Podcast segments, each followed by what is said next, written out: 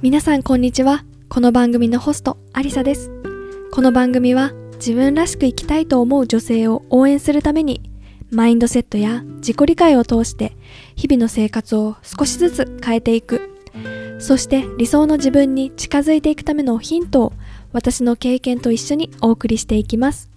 なりたい自分をイメージして今一緒に踏み出しましょう。それでは始まります。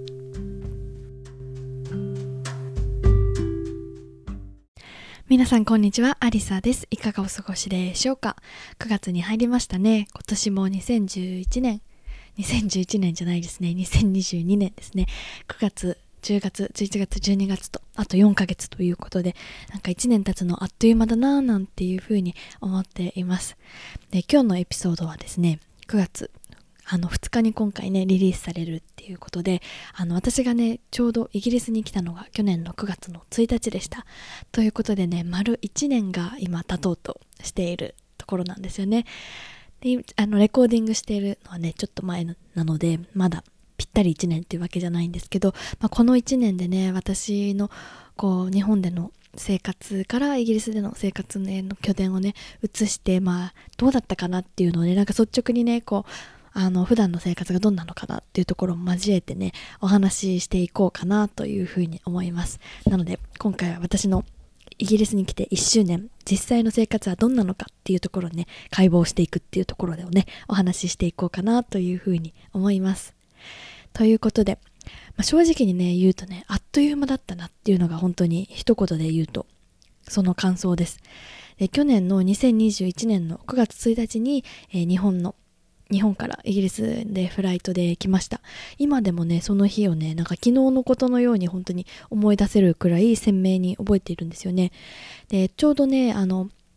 東京オリンピック・パラリンピックがあのパラリンピックの開催期間中だったのであの競技がね終えた方たちが帰国するタイミングとあのたまたま一緒だったりしてですねあの飛行機の中自体はものすごく混んでるっていうわけではなかったんですけど、まあ、乗ってる方のほとんど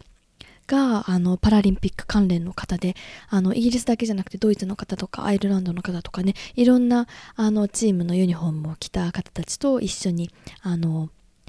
たまたまね居合わせることができましてイギリスに行きました。でそのね機内ではあの結構ねあの、まあ、コロナ禍だったっていうのもあってあの快適にね3席使って優雅にねあの寝っ転がってあの来ました。フライト自体はね無事に着きましてもあのいよいよね荷物を引き上げてドキドキのあの空港から出るってところはねドキドキしました。空港からね出るのもねちょっとドキドキしてねなんかあのいろいろねあの、どうしようどうしようみたいなね。なんか、もう行く場所は分かってるんですけど、なんかね、ちょっと、あの、隔離もあったので、その前にね、ちょっと空港で買い出ししておこうみたいな感じで、ね、買ったりとかしたのがもう本当にね、もう1年経つんだって、それから1年経ったんだなっていうのがね、結構私の中で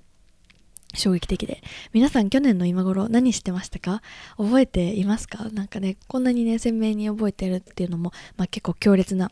印象だったからかなっていうふうに思ってるんですけど1年ねあっという間に経ったなっていうふうに思うんですけど、まあ、結構ねこうイギリスに来てから毎日がね新鮮で濃い一日一日を過ごしているなっていうふうに思います。で今日はねそのあのいろんなね角度からお話ししていこうかなっていうふうに思うんですけど、まあ、生活面であったり仕事の面で、まあ、友人関係とかあと今後についてとかねあとこれから行く人海外に行こうかなっていうふうに考えている人に向けてねあのお話できたらなというふうに思います。でまずそもそもなんですけど私がイギリスに来た目的っていうのなんですけど私は YMS というユースモビリティスキームビザということで、え2年間の就労と就学が可能になるビザでイギリスに来ていますなので2年間はあの働くこともできるし、え、働かずにあのいろんなね場所を旅するように暮らすっていうこともできるしあの学校に行って勉強するでもいいし結構ね自由度の高いもので来ています、まあ、自由度の高い中でじゃあ私が何をやりたいのかっていうところなんですけど私は海外で働くっていう経験をしたいなっていうふうに思って来たのとあとそもそもイギリスっていう国で生活することが私すごく楽しみでイギリスのこの文化だったりこう人との関わりだったり関わり合いだったりそこをね楽しみたいなと思って。そう。そこをねあの楽しみにしてきました。で、まあ、海外で働くって言ってもいろんな働き方があると思うんですけど、まあ、目指していたところっていうのは、まあ、日本で働いてたとはまた違う文化こう現地の企業で働くことでその文化の違いだったり慣習だったり、まあ、あのそういうところを知るっていうことと、まあ、自分の英語のねレベルアップもつなげたいななんていうふうに思っていました。っていうのがね私のこうイギリスに来た目的というかここで成し遂げたいっていうふうに思ったことっていう感じです。ずっとねイギリスにはあの帰ってきたかったし、まあ、帰ってきたかったって言ったのはあの一回学生の頃に留学でねあの来たことがあって、まあ、その時にすごくなんか居心地がいいなっていう風に思ったんですよね。なんかすごく自分らしく過ごせるなっていうところを感じたのでまたいつか戻ってきたいなっていう風に思っていたところ、まあ、念願の帰ってこれたっていう感じでした。はい。でね、まあ、仕事の話もするんですけど、まあしあのー、まあ、生活面からかな？生活面の話を最初にしようかなっていうふうに思います。やっぱりねこう働くとは言うもののまず生活が第一ですよね。でまあその生活面の中で一番大変だったのが、まあ、家を借りることっていうのがものすごく大変でした。で来た最初はあの2週間の隔離の生活があって、まあ、そこはね最初に日本でいた時からもう Airbnb B で予約して撮ってたんですけど、まあ、その後ねあの実際にこうずっと長く住む家を探さなきゃいけないっていうことでそれがね結構大変で精神的にも体力的にも結構ねぐさぐさにあのボロボロになりました。であの来たタイミングがね9月だったっていうのが、まあ、特に大きかったのかなっていうのもあって、まあ、多くのね大学が始まる時期こうあの新学期の始まるタイミングが9月なんですよねイギリスは。なのでちょうどあの今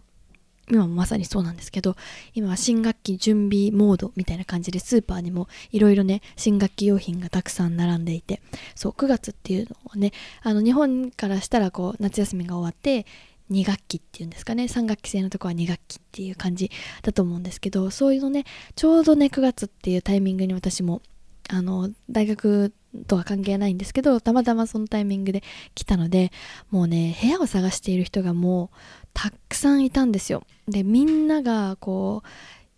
住む部屋を探している。なのでこう空いてる部屋の物件情報があるともうすぐなくなるっていう感じでもうほのものすごくねあの争奪戦っていう感じでした。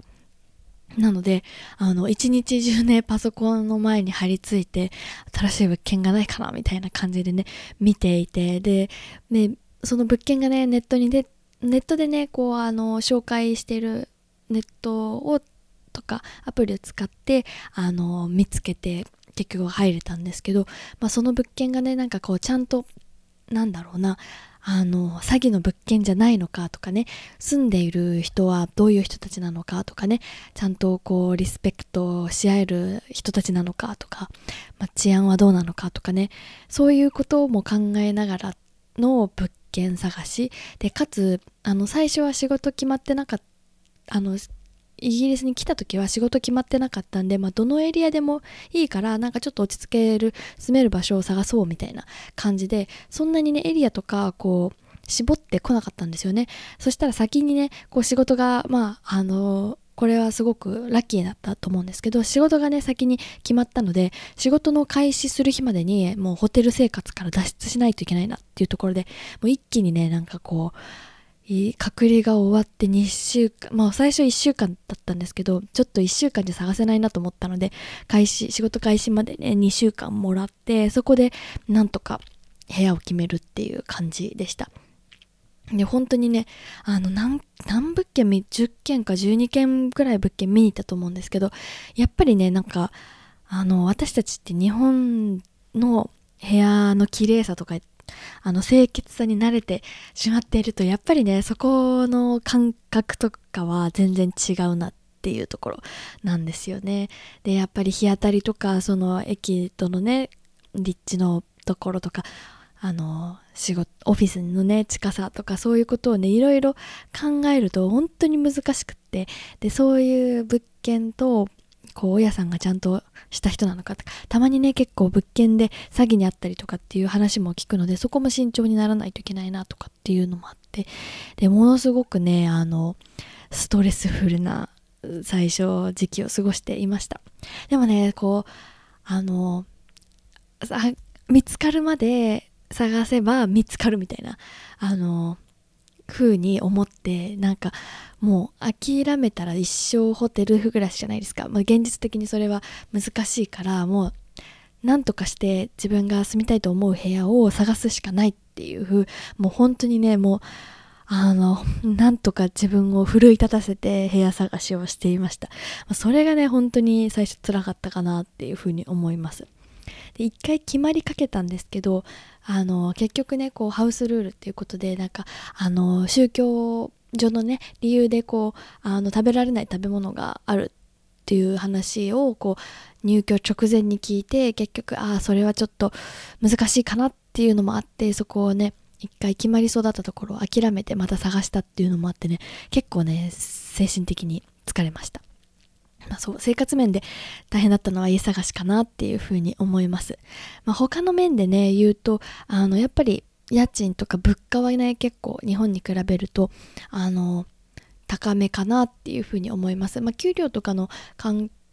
覚感なんていうんですかね換算とかもまだちょっと関わってくるので一概には言えないと思うんですけどやっぱりね都市部のロンドンの中に住んでるっていうのもあるしあの、うん、そこはねあの、まあ、比較的高めかなっていうふうに思います。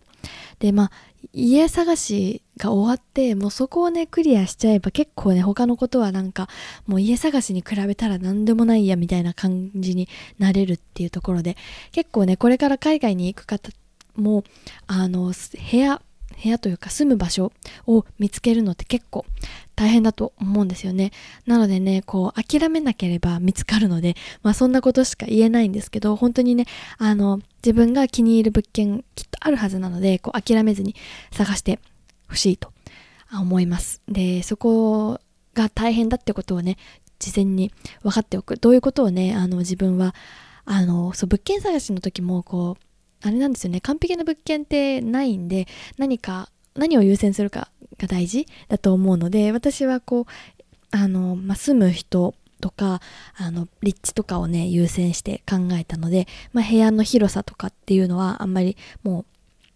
あの後ろ倒しにして、まあ、とにかく自分が優先させたいことを前に持ってきてそれに当てはまる物件にどんどんこうアプライしてこう内見させてもらうっていう感じでねやっていました。でね、そうやってこう部屋探しの日を乗り越えて実際の生活がスタートしたわけですけど、まあね、あの、日本では一人暮らし、社会人になってからずっと一人暮らしをしていたんですが、今回ね、ロンドンではハウスシェア、フラットシェアという形で一つのフラットにある部屋を、えー、シェアっていう形で、えー、住んでいます。なので、えー、キッチンをみんなでシェアと、あと、えっ、と、シャワーとかね、トイレとかを、あの、まあ、一人の人とシェアしてるっていう感じでね、なんかこう、なんか不思議な感じだったんですよね。最初来た時は、やっぱり一人で暮らしたいなとかっていうふうに思ったんですよね。やっぱりずっと日本で一人暮らしに慣れていたので、自分のタイミングでいろいろするっていうのが慣れてたんですけど、まあ、あの、フラットのシェアもね、慣れてくるとたくさんなんかいいところが見えてきて、そう一緒に住んでいる人たちとの交流だったりとか、なんか笑いあったりだとかね、そう一緒にご飯作ったりとか食べたりとか、なんかそういう関係もあって、なんかそれも、なんかこう今まで、こう日本ではなかなかやったことない経験だったので、家族以外とね、住むってことやったことなかったので、すごくいい経験をしているなっていうふうに思います。で、まあ休日、まあ仕事の話は後ほどするとして、まあ終日、うんと、えー、仕事以外の時間何してるかっていうところなんですけど結構ねやっぱイギリスのロンドンの特にロンドンなんですけどミュージミュージアム博物館とかがたくさんあるんですよね。でフリーだったりすることも多いのでそういうねミュージアムに行ったりとかあとは結構たくさんねイベントをやってるんですよね。土日だけじゃなく平日とかもなのでもう街を歩くだけでも楽しくってもう来て最初の頃はねほんと仕事終わってからもうあのそのままねあのロンドンの街の中を歩いてああここに来たかったんだよななんてね思いにふけながら歩いていました。なのでねこう街を歩いてるだけでも私はすごく楽しくってなんか街を歩いたりだとかあと公園がねたくさんあるのであのコーヒーとなんかちょっとお菓子を買ってきてそこでねちょっとぼーっとしたりとかそんなことをやっています。あとはやっぱりはあの外せないのはパブ文化ですよね。もうパブって本当にあの最初はねなんか慣れなかったんですよ。なんか日本の居酒屋みたいになんか確実に座る感じでもないしなんか一杯買ってみんなちょっと外で飲んだりもするしなんかね値段表記もないから何がどうなのかもさっぱりわからないしもう何頼めばいいんだろうみたいな感じだったんですけど慣れてくるとね自分のこう頼みたいのも分かってくるしどういうシステムかっていうのもね慣れてくるのですごくねあの趣のあるこう建物がこうずっと昔から使われているんだなっていうパブがすごく多くってでもあのなかなかねあの同じパブっていうのがないんですよ。みんな一つずつ違ってそれぞれの良さがあってなんかそこに通う常連さんがいてでスタッフがいてみたいな感じでね。なんかすごくこうあのローカルにあのなんだろうな親しみを持ってこう通ってもらってるパブっていうのがたくさんねあのいろんな場所にあってあなんかすごくこういうのいいなっていうふうに思いました。日本でいうとなんか喫茶店みたいな感じですかね。なんか私も喫茶店文化もなんかいまいちねあるとこに住んでなかったんで、まあ、分かりきってるかっていうと分かんないかもしれないんですけどなんかこう決まった場所があるっていう感じ。から私もねこう最近自分の家の近くにお気に入りのパブがあのできたのでなんかそこがなんか帰る場所っていうかこうフラットメイトと行こうかってなるとそこ行こうかっていう感じでねすごくあのお気に入りの場所ができてなんか自分の最寄りのパブっていうかあのお気に入りのパブができるとなんかあちょっとイギリスに住んでるなっていう感じがしてねあの結構うん、楽しんでいます。で、あとはね、こう、エンターテインメントもたくさんあるんですよね。さっき言ってた、こう、イベントもたくさんあるし、こう、ミュージカルもものすごく、あの、上映というか、上演あの、されています。から、この間見に行ったのはマンマミーヤ見に行きましたね。で、これからライオンキングとか、あの、オペラ座の怪人とか、あの、フローズンとかね、たくさんね、演目があるので、もう、ちょっとね見、まだ見切れてないんですけど一つずつねあの楽しんでいこうかななんていうふうに思っています。であのイギリスはねやっぱり他の国とも近いのでこの間あのお休みでフランスに行きましたしこれからもねちょっと他の国だったりあとはスコットランドとかねちょっとイギリスのあの北の方にね行ったりとかそんな感じでね旅行も楽しんでいきたいななんていうふうに思っています。で、まあ、生活面でね、その家探しが大変だったって言ったんですけど、あとね、まあ、住むってなると、やっぱりやることってたくさんありますよね。日本でも同じだと思うんですけど、まあ、行政のね、手続き関連がたくさんあります。でも日本と違ってよかったなっていうふうに思ったのは、結構ね、オンライン申請ができるってところなんですよね。えー、電話とか、こう、郵便の申請って結構多いじゃないですか、日本。まあ、郵便の申請かなやっぱ印鑑とかの関係で。だと思うんですけどイギリスに来てすごいなって思ったのが結構ねオンラインで何でも申請ができるっていうところが多くってなんかこの政府のサイトに行ってそこからアクセスして自分のあの必要な情報を入れたらなんか終わりで後ほどお手紙が届きますみたいな感じでなんかあ意外となんかいあの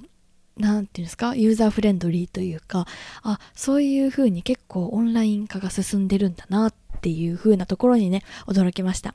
やっぱりね、日本でなんかこう、イギリスに来る前結構書類のね、手続きとか結構大変だったんですよね。あの、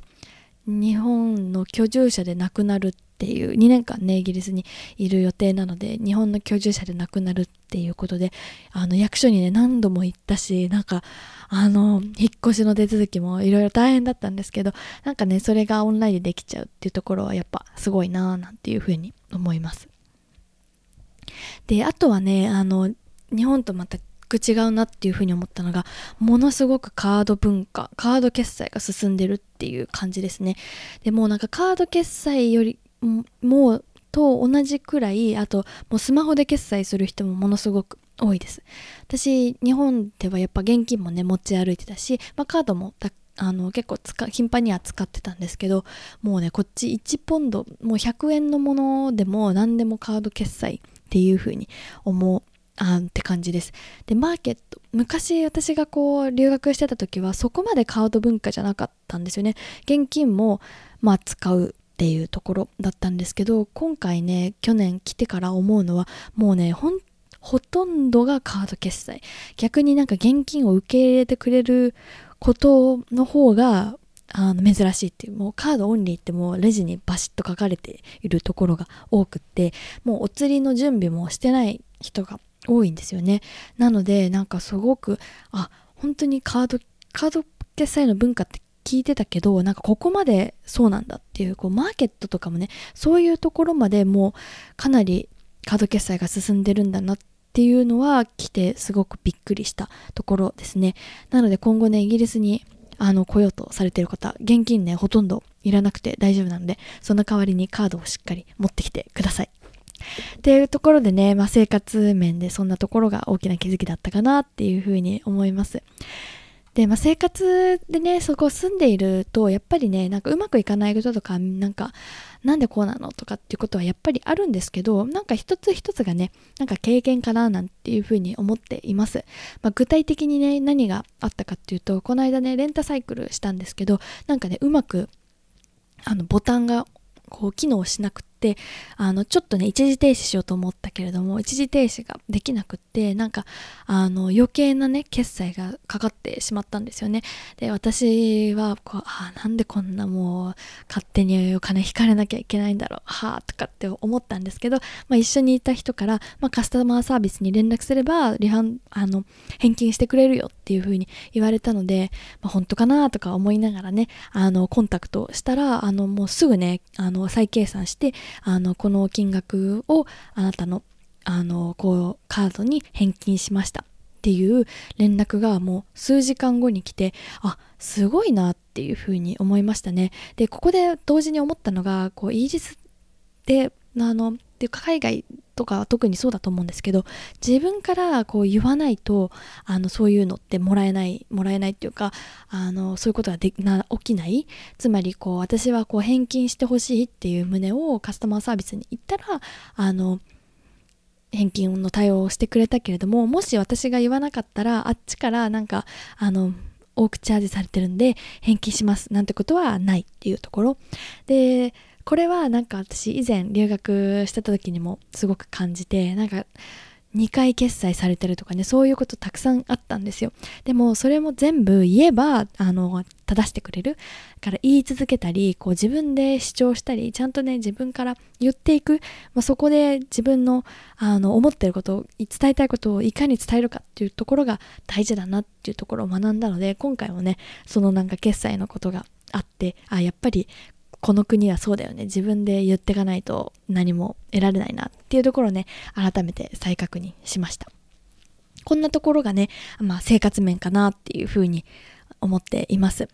でね、次にね、仕事面、仕事面のことをお話しようかなっていうふうに思います。仕事面はね、結構あの、あの、どうやって海外就職したんですかっていうふうにね、質問もいただくこともあるので、あの、お話、あの、気になる方いらっしゃるかなっていうふうに思うんですけどあの私が今働いている会社はあの基本的に英語であのビジネスビジネス言語なんて言うんですか？使う言語は英語でやっています。で、えっと、メールもシステムも会議も全部英語です。もちろん。っていうことでなんかそういう環境を求めてきたんですけど正直実際に入った時にあこれやばいかもっていうふうに思いました。もうすごくね正直な話。そう9月にあのイギリスに来て9月のね最後の週から働き始めたんですけどまあ当たり前なんですけど全部英語なんですよね。周りの人もみんな英語話すし全然ね日本語使わないからもうなんかね求めてた環境ではあるんだけれどもあのすごくね何だろう。うん簡単ではないなっていうふうに思ったんですよね。心地いいかっていうと心地は良くないしなんだろう。心地よくないっていう意味はこうなんか気が張っている状態常にこう緊張状態っていう意味であこれはちょっとやばいなっていうのが最初の印象です。もう何、誰が何言ってるかよくわからないし、今何の会話をしてるのかもわからないし、みたいなね、ところから始まって、で、メールもなんか慣れ、ビジネスへで英語のねメールとかあんまり打ってた経験がなかったのでこう何の話をしてるかもわからないしもうそれがね何を意図してるのかもわからないかも。なんかいついつねメール読むのも時間かかるしもう全然わかんないんですよ。で社内の人間関係もわからないから余計じゃないですか。システムわからないし。っていうところでね最初はねものすごく苦労しました。で、私が何をやってるかっていうと、まあ、経理関係のね、仕事をしています。で、まあ、日本でやっていた仕事とはちょっとね、あの、違う分野の、あの、仕事なので、あの、うん、そのね知識が使えるかっていうとあの全部が使えるっていうわけじゃないんですけど、まあ、共通して使えることっていうところはすごくあるかなっていうふうに思います。例えばあのすごくあの細かくねあの注意を払って数字間違えないようにするとか、まあ、通貨のあのところとかね。あとは前働いてた会社はメーカーで今働いてる会社は何て言うのかな。まあいあのシッピング関係なのであのちょっとかぶってるところもあったりとかして、まあ、そういう知識は使えるかなっていうふうに思いました。であの、まあ、文化的なところをまず、まあ、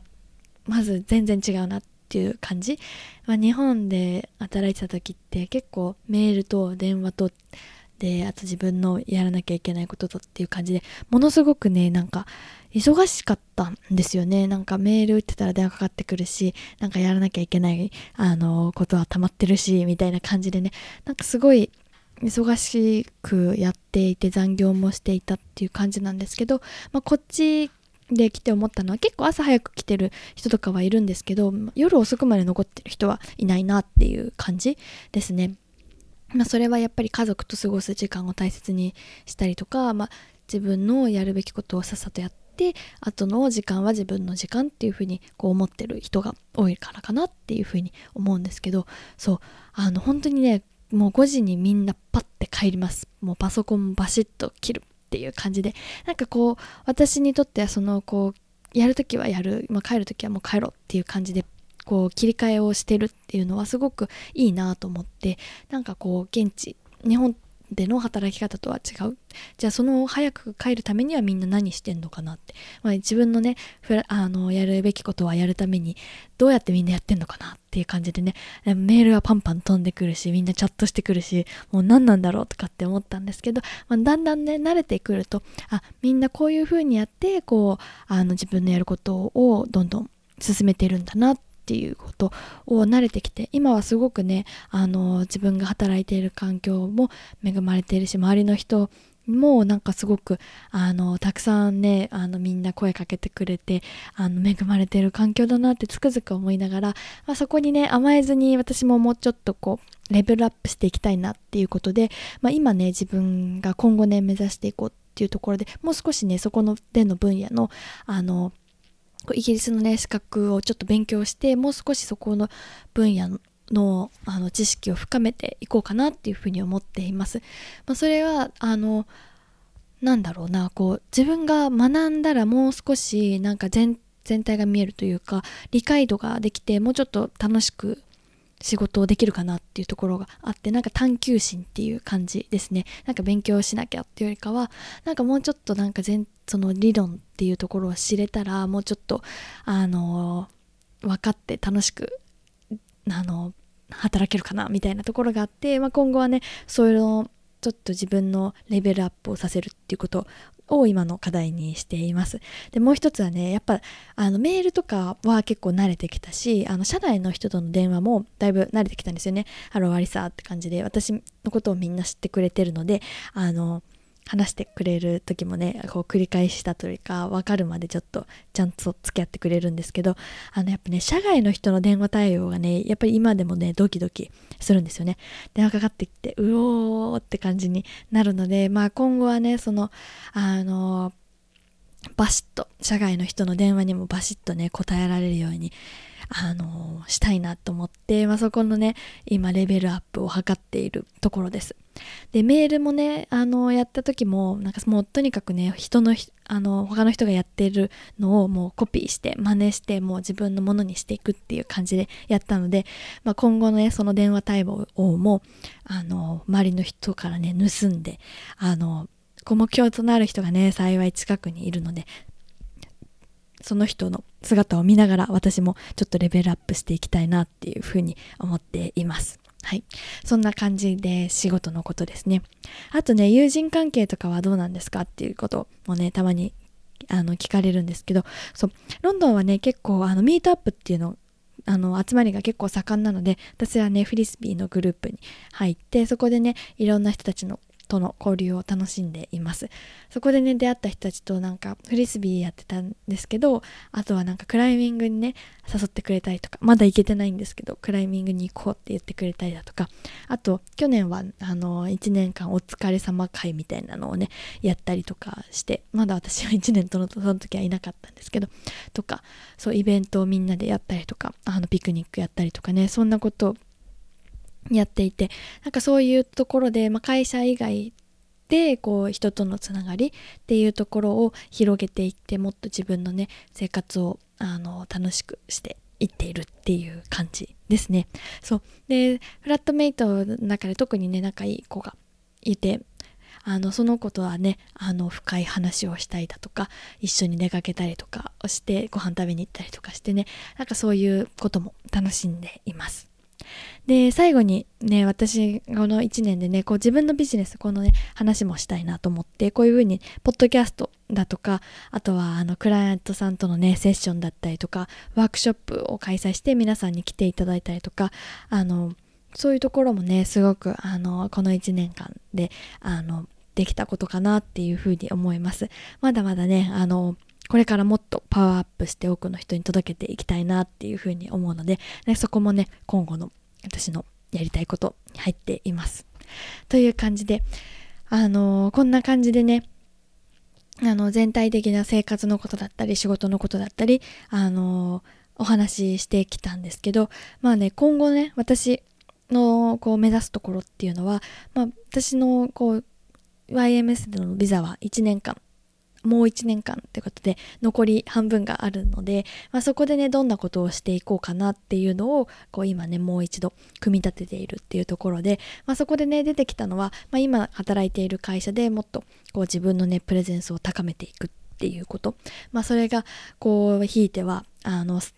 そのね2年終わってからも残ってほしいって言ってもらえるようなところを目指してあのやっていこうかなっていうふうに思っています。でもう一つは自分のねあのこういうふうにポッドキャストで発信することだったり自分のあのプログラムで皆さんとねあの一緒にサポートしていくことだったりとかねそういうのもねもっともっと拡大させていきたいなっていうふうに思います。自分がねこうあの自分がずっとイギリスに行きたいと思ってなんか絶対できないなとかって思ってたところから私ができたから他の人にも自分のやりたいことできるはずなんだよなっていうふうにすごく強く強く思うのでそれをねあのどどういう形でね届けていくのかっていうのをねもっともっとあの広げていきたいなっていうふうに思います。で3つ目はこう毎日もっと毎日を楽しむことをもっとね意識していこうかなっていうふうに思います。すごくね毎日一日一日がなんか濃厚ですごくねこうあの絞りたてのジュースというかねなんか濃厚なジュースなんですよね。なんかそのね一杯一杯を味わいながらなんか今日はこんな日だったなあんな日だったなって感じでなんか一年間ねまた経った時にあすごく濃い1年間だったなっていうふうにねまた思えるようにしたいななんていうふうに思っています。でねこれからねあの海外に行きたいとかこう留学に行くとか新しいことあのとかあのチャレンジするために新しいところの環境に移りますっていう方にねあの何か伝えたいなっていうふうに思うこととしてはこうね目的をね持っておくことをなんかいいかなっていうふうに思っています。私が最初に言ったねこうイギリスに来た目的っていうのは海外で働くっていう経験をしたいっていうところがこうあったのでしあの核としてあったのでまあどういう働き方なのかとかっていうところはあるんですけど、まあ、それをするために何が今必要なのかなっていうところはあの考える。でそのね目的はね正直変わってもいいと思うんですよ。であの当時どういう目的で思っていたのかで今はどう思ってるのかそこのね変化の上で何が私に起こったのかってそういうね分析をしていくのも楽しいしだから自分がどうしたいのかっていうのどういうふうな思いであの海外に行こうと思ってるのかっていうのを今のうちにねこうクリアにしておく変わってもいいっていうことをあの思っておくとそんなにね自分を苦しめることはないと思うのでそうそこをねしっかりクリアにしていくっていうことが大切かなっていうふうに思います。でもう一つはあのうまくいかなくて当然でうまくいったらラッキーぐらいで思うっていうことですね。でイギリスに来る前からだいぶね私完璧主義主義を捨てるようにしてもううまくちょっとでもうまくいったら OK っていう感じでねあのマインドを改革してきたんですけどやっぱりねそれはあのこう大事だなっていうふうに思います。こうイギリスにできてやっぱ日本語がね母国語とする人にとっては第二言語になるわけで日本語でねうまくできることもあの英語でね説明をしようと思ったらうまくできないってこともやっぱりたくさん直面するんですよね。私もそういう面に今でも直面するしなんか悔しいなって思ったりもするんですけどでもそれでも、まあ、今はうまくいかないけどこれからねこう伸ばしていくから大丈夫っていう風に自分に思ってあげてなんで私できないんだろうってそこからねどんどんこうあの下に下がっていかないようにもうそうだよね。もうなんかよく頑張ってこっち来たよね。ってあのよくやってるよ私みたいなねもうそれくらいの感じでね朝起きただけでも OK ってそれくらいのねあの気持ちで入れたらあの新しい環境でもやっていけるかなっていうふうに思います。なのでね是非こう自分のそのどうしてそれをやるのかっていう目的を持っておくこととうまくいかなくても大丈夫。なんかこうもう今日朝起きただけで OK っていう風にね新しい環境に飛び込んだ時はそれくらいね自分に優しく包んであげてほしいななんていう風に思います。今日は私がイギリスに来てから1周年ということで、まあ、この1年でどんな変化があったか、まあ、どんな生活をしているのか日本との違いはなんてことをお話ししていきました。イギリスのね生活ってどんなのかななんていう風にね思った方の少しでも参考になればなというふうに思います。今日も最後まで聞いていただきどうもありがとうございました。また次のエピソードでお会いしましょう。バイバイ。